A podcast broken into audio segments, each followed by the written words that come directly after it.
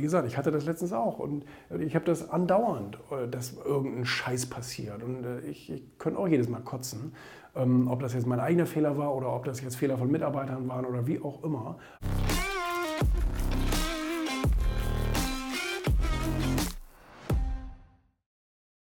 weil ich finde, dass Einsamkeit und Alleine-Sein zwei verschiedene Paar Schuhe sind. Also ich bin, ähm, ich bin äh, überhaupt nicht äh, einsam oder wie auch immer. Und ich, ich bin auch nicht alleine. Also ich habe ständig Menschen um mich.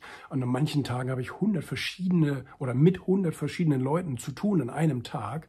Aber ähm, ich pflege auch das Alleinsein. Ich bin, ich fühle mich aber niemals einsam, weil ich mir selbst ein sehr guter Freund bin. Und das ist eben äh, der Knackpunkt an der Sache. Die meisten Leute haben keine gute Beziehung zu sich selber, mögen also ihre eigene Gesellschaft gar nicht und, ähm, und äh, brauchen in der Folge immer irgendwelche anderen Leute, die sie bespaßen und unterhalten und glücklich machen, weil sie sich selbst eben nicht glücklich machen können. Da gibt es jetzt einerseits die Idee, dass wenn du größer bist, dass du Kooperationen machst mit kleineren Geschäften und sagst, okay, du stellst deine Bestseller und ein paar Verkäufer von dir jetzt in diese kleineren Läden mit rein oder machst einen Pop-up-Store zum Beispiel, also ein Laden, ein Ladengeschäft, was gerade frei steht und du das einfach für ein paar Monate jetzt anmietest sozusagen und da einfach mal eben schnell ein paar Sachen rein, reinkarst. Das geht natürlich. Ähm, eine andere Idee ist, wie gesagt, so Kooperationen, dass du mit einem anderen Händler, der, der jetzt nicht unbedingt ein Konkurrent zu dir ist, ähm, wo sich vielleicht ein ein Bekleidungsgeschäft, die oft sehr groß sind, weil sie auch über mehrere Etagen arbeiten, ähm, mit einem kleinen Schuhhändler zusammentut und sagt, okay, dann macht man jetzt beides in einem Geschäft, weil der Schuhhändler kleiner ist und dann stellst ein paar, paar Verkäufer mit ein paar Anzügen und so von dir da in das Schuhgeschäft mit rein. Das wäre natürlich eine Idee, ne, wo du dann letztendlich ein bisschen Miete oder Umsatzbeteiligung an den, Schuh, an den Schuhladen bezahlst.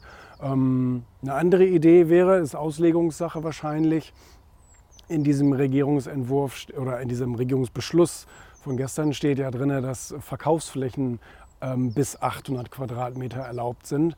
Wenn du jetzt größer bist, kannst du natürlich deine Verkaufsfläche vielleicht künstlich verringern, indem du äh, bestimmte Etagen oder äh, Geschäftsbereiche abhängst, absperrst sozusagen, dass sie baulich getrennt sind sozusagen und du jetzt nicht über 800 Quadratmeter rüberkommst. Es gibt unterschiedliche Vergütungsszenarien sozusagen für Lebenszeit. Und jeder muss das auch für sich erstmal feststellen. Keiner macht das, komischerweise. Die Leute gucken sich den Markt an und sagen, was nehmen die anderen so? Die nehmen 30, die nehmen 40, na gut, dann nehme ich 35. Und das ist komisch. Ähm, also das heißt, so einen Durchschnitt bilden. Ne? Und auf der anderen Seite äh, bleiben wir jetzt beim Thema Software der Bill Gates sagt nicht, was nehmen die Programmierer? 100 Euro? Nee, ich nehme eine Million. Also das, ähm, das hat tatsächlich etwas damit zu tun, wie viel wert ist mir mein Leben, meine Lebenszeit und so. Wohlgemerkt kann ich ja nur einmal investieren. Leider ist das ja mit der Zeit so. Einmal, einmal weg, für immer weg. Und diese Frage müssen wir uns alle, ob als Unternehmer oder Consulter oder, die, oder auch als Arbeitnehmer, fragen, wie viel ist mir denn das alles wert? Wie viel will ich dafür wiederbekommen? Wie, viel, wie, wie hoch ist sozusagen mein Selbstwertgefühl? Also manche Leute wollen dich dadurch erpressen, indem du, ähm, in, in, indem du in so eine Ecke gedrängt wirst, weil die meisten Leute eben eher vertuschen wollen, eher verheimlichen wollen, dass sie irgendwas falsch gemacht haben. Und ähm, wenn man aber eben ganz, ganz bewusst auch dazu steht und sagt, ja, ist ein Fehler und kann ich jetzt aber auch nicht rückgängig machen, kann ich nur beim nächsten Mal besser machen, ähm, dann hat der andere keine Angriffsfläche und kann dich eben in der Folge auch nicht irgendwie erpressen oder irgend sowas. Nicht in irgendeine Ecke drängen. Du nimmst dem sofort alle, allen Wind aus den Segeln, wenn du ähm, Missstände zugibst. So, ne?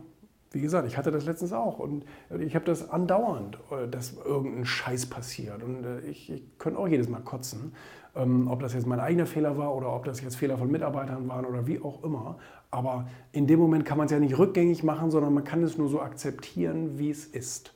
Und, ähm, und da nutzt nur schonungslose Offenheit und Ehrlichkeit.